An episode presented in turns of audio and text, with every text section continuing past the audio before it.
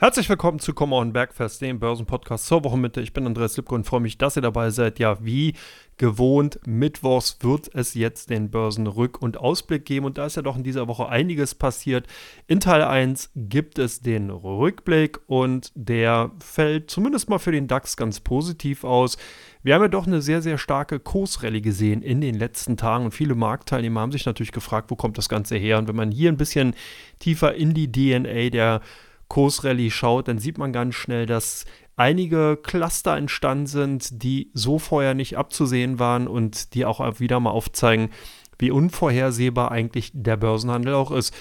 Der Jahresstart war davon geprägt, dass man natürlich erstmal sehen wollte, wie werden die Unternehmen vermelden, wie wird die Berichtssaison beginnen, wie werden sich die Notenbanken positionieren. Das Hauptaugenmerk lag natürlich auf den Arbeitsmarktdaten in den USA, weil ja hier in der zweiten Phase der Inflationsdynamisierung ganz klar die Bewegungen, die Preissteigerung bzw. Lohn- und Gehaltssteigerung an den, an den Arbeitsmärkten einfach im Fokus standen und die Marktteilnehmer natürlich dann gespannt darauf gewartet hatten. Als dann die Arbeitsmarktdaten tatsächlich auch reinkamen, war man erst erschrocken, weil es nach wie vor einen sehr, sehr festen Arbeitsmarkt in den USA repräsentiert und da natürlich die Angst doch nicht unbegründet war, dass jetzt hier vielleicht die ein oder anderen Arbeitnehmer entsprechend mehr Lohn, mehr Gehälter einfordern könnten und das dann eben jetzt in der zweiten Phase der Inflationsdynamisierung dann den Trend beschleunigen könnte.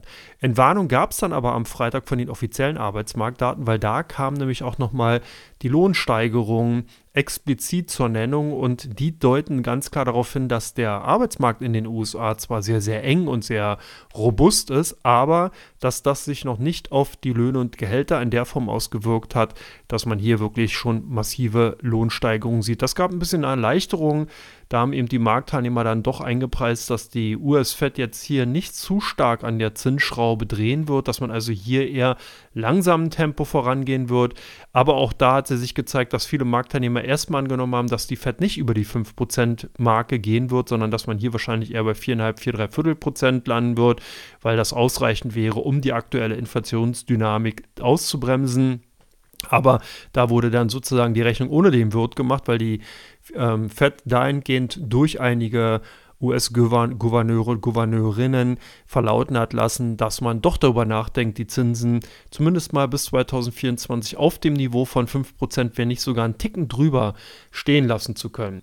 Was daraus folgt, ist relativ gut nachvollziehbar. Man hat jetzt hier sozusagen eine Streckung, eine Prolongation des Zinstempos vorgenommen von Seiten des Marktes. Das heißt, jetzt nimmt man eher an, dass nicht die kommt, schon bereits in den kommenden beiden Zinssitzungen im Februar und März die Leitzinsen in den USA um jeweils 50 Basispunkte angehoben werden, sondern dass sich die Fed hier vielleicht etwas Zeit lassen könnte. Das bedeutet, dass man bei den kommenden Leitzinssitzungen in den USA eher mit 25 Basispunkten rechnet und dann eben dahingehend vielleicht eine längere Zinsanhebungsphase, aber halt keine schnelle, drastisch steigende. Und das hat so ein bisschen den gerade zinssensitiven Technologiewerten in den USA wieder etwas Rückenwind verliehen. Hier aber ganz insbesondere der Blick und die Blickrichtung auf die großen Technologiewerte, die Amazon, Apples und Teslas dieser Welt und hat natürlich dann auch nochmal die zyklischen Werte mehr in den Vordergrund gerückt, weil hier jetzt ja dann die Gefahr einer Konjunkturabwürgung, einer Wirtschaftsverlangsamung in den USA nicht mehr so stark in den Vordergrund rückt, zumindest mal nicht in den kommenden Monaten. Zusätzlich äh, unterstützend gewirkt hatte natürlich die Verlautbarung der chinesischen Regierung, dass man die Covid-19-Restriktionen, die ja doch sehr, sehr herbe und derbe waren und auch eben zu vielen Lieferkettenstörungen sowohl in Europa als auch in Nordamerika und natürlich in Asien geführt hat, dass man die eben doch jetzt komplett beiseite legen wird, dass man hier also ganz, ganz massive Lockerungen vornehmen wird.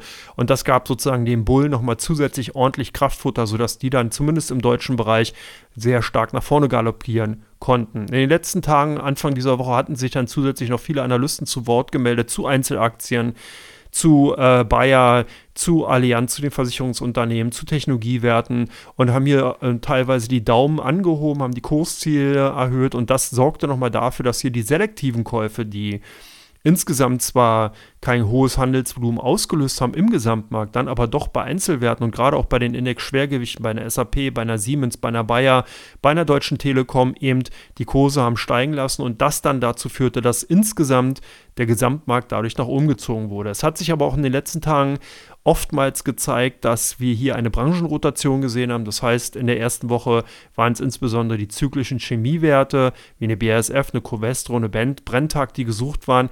Die litten dann aber wiederum jetzt in den letzten Tagen eher unter Gewinnmitnahmen. Die Gelder wurden sozusagen umallokiert in neue Branchen, andere Sektoren. Automotive war teilweise gefragt. Die Mercedes-Benz Group konnte durch gute Absatzzahlen glänzen. BMW konnte durch bessere Absatzzahlen glänzen. Und demzufolge sind die Aktien dann gesucht gewesen. Das heißt, Investoren haben aus der einzyklischen Branche, aus der Chemiebranche die Gelder abgezogen und haben die dann zugunsten von teilweise Automotive-Unternehmen entsprechend neu angelegt. Das ist natürlich nicht das Futter, was lang anhaltend und nachhaltig die Kurse im DAX steigen lassen wird, aber zumindest mal kurzfristig dafür Sorge getragen hat, dass der DAX jetzt über über 14.900 Punkte angestiegen ist. Und das ist schon eine ordentliche Performance. Allein in den ersten beiden Handelswochen in diesem Jahr konnte der DAX dadurch gute 7% zulegen. Und das muss man nochmal ins Verhältnis rücken. Diese 7% sind im normalen Durchschnitt, in den durchschnittlichen Börsenjahren in den vergangenen Jahren eine durchschnittliche Börsenperformance. Das heißt, der Aktienmarkt in Deutschland macht ungefähr im Schnitt 7 bis 8%. Und demzufolge würde ich hier mal so ein bisschen warnend den Finger heben. Ich glaube einfach, dass man hier noch einige Faktoren einpreisen wird, die sich nämlich dann in den kommenden Tagen bereits morgen der erste Einflussfaktor und dann übermorgen der zweite Einflussfaktor zeigen und darstellen wird und der auf jeden Fall Auswirkungen auf die weitere Kursentwicklung haben wird. Und welche Einflussfaktoren das sind, das erfahrt ihr natürlich gleich in Teil 2 von Common Bergfest, dem Börsenpodcast zur Handelswochenmitte. Bis gleich, macht's gut. Jodele!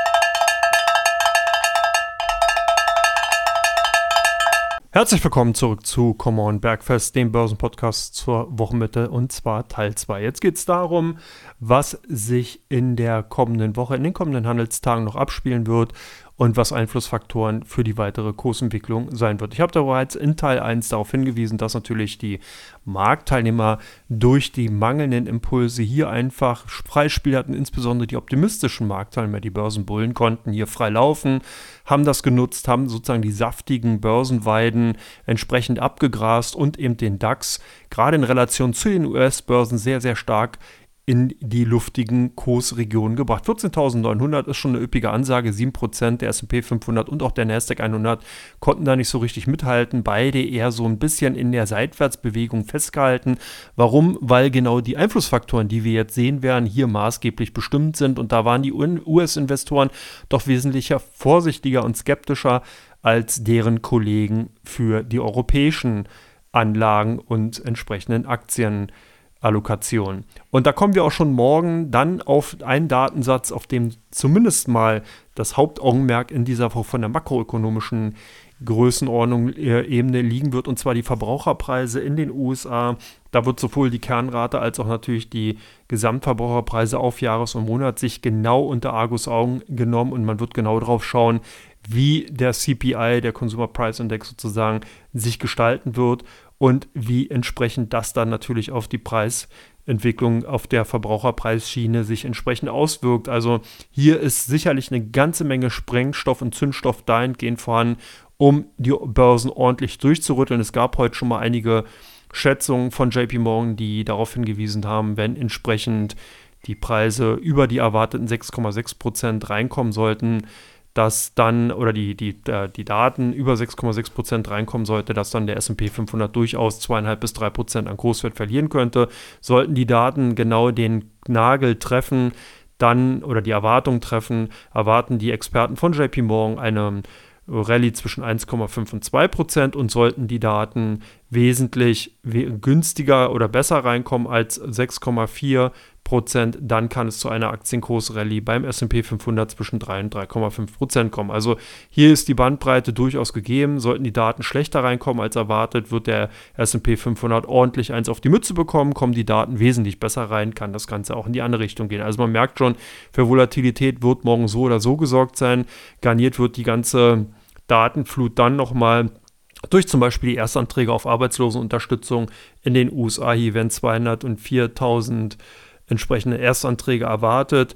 Und wir bekommen äh, natürlich dann auch noch ähm, einige ähm, äh, weitere Daten zu dem Arbeitsmarkt in den USA. Viel wichtiger auf der mikroökonomischen Ebene geht es dann am Freitag weiter. Da wird nämlich dann im Endeffekt der Zahlenreigen eröffnet und die Unternehmen werden entsprechend ihre Daten vorlegen. Ich werde gleich eine, einige Unternehmen dahingehend nennen. Es gibt natürlich insgesamt dann auch noch mal Daten aus der makroökonomischen Ebene, wie zum Beispiel das Verbrauchervertrauen von der Uni Michigan, Importpreisindex, Exportpreisindex in den USA, die dahingehend nochmal dann die ganzen Preisdaten oder den Datenreihen zu der Preisentwicklung insgesamt komplementieren. Nun aber nochmal zurück zu der mikroökonomischen Ebene und hier sind es dann eben die Daten von zum Beispiel Bank of America, Bank of New York, BlackRock, Citigroup werden die Daten für die Banken eröffnen und vorlegen. Wir bekommen aber auch von den Fluggesellschaften Delta Airlines Zahlen, die äh, sicherlich auf offene Ohren treffen werden. Wir bekommen JP Morgan, wir bekommen Wells Fargo, die ebenfalls Daten vorlegen. Wir bekommen United Health, die ihre Daten entsprechend für das abgelaufene Quartal vorlegen. Und was noch viel, viel wichtiger ist, dass man hier dann eben auch nochmal einen Ausblick geben wird. Das heißt, man wird natürlich den, ein Resümee darüber ziehen, wie das bisherige, das letzte Quartal in 2022 verlaufen ist. Aber was viel wichtiger ist, wie die Unternehmen die ähm, das Gesamtjahr 2023 einschätzen, wie man das erste Quartal im Jahr 2023 einschätzt. Und das ist natürlich gerade bei den Banken unheimlich interessant, weil diese ja in den vergangenen Quartalen zum einen davon profitiert haben, dass eben die anziehenden Zinsen in den USA so ein bisschen die Kostenseite entlastet haben, weil die Gelder, die Liquidität, die vorher die Banken hatten, ja entsprechend mit Negativzins angelegt wurden und das dann eben Kosten produzierte, währenddessen man jetzt für die Einlagengelder, für die Liquidität ja Geld bekommt. Das heißt, man hat hier eine Turnaround-Situation geschaffen und gerade am Anfang ist dieser Effekt durchaus wahrnehmbar und äh, sehr stark vorhanden.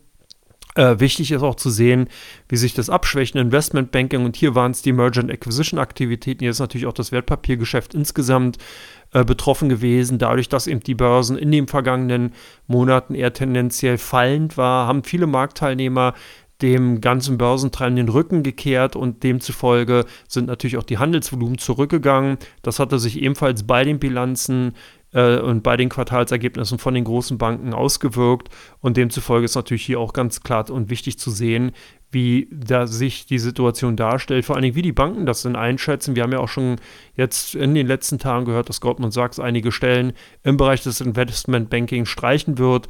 Und äh, da ist natürlich dann auch entsprechend die Erwartungshaltung groß, wie sich die anderen Marktteilnehmer dazu stellen werden, wie diese darauf reagieren und ob es überhaupt einen Grund gibt, darauf solche Reaktionen entsprechend zu zeigen oder ob vielleicht die ein oder andere Bank oder das eine oder andere Finanzinstitut doch anders und besser dastehen könnte. Also auf jeden Fall ganz, ganz viele Daten, die spannend sein werden und die man auf jeden Fall auf der Agenda behalten sollte. Das geht in der kommenden Woche dann natürlich weiter. Wir bekommen auch hier weitere makroökonomische Daten in Zahlen rein, wird dann richtig an Fahrt gewinnen. Insbesondere Old Economy Unternehmen werden in der kommenden Woche, Montag, Dienstag und Mittwoch natürlich weiterhin auch ähm, dann präsentieren. Die jetzt hier alle aufzuzählen, da würde ich wahrscheinlich eine Stunde für insgesamt brauchen. Auf jeden Fall sollte man das auf der Agenda halten, sich nicht wundern, wenn die eine oder andere Kursbewegung eben stattfindet, weil das dann wahrscheinlich den Quartalzahlen geschuldet ist. Und äh, das geht dann natürlich einher auch mit der makroökonomischen Sicht. Das war's von mir soweit erstmal. Ich bedanke mich, dass ihr mir zugehört habt. Der kleine Über- und Ausblick für die aktuelle Handelswoche. Ich wünsche euch erstmal weiterhin viel Vergnügen, viel Spaß an den Börsen und wir hören uns dann am Freitag bei Come On, dem Börsenpodcast rund um die Themen Wirtschaft und Finanzen. Alles Gute, bis später, bis dann, macht's gut. Ciao, ciao.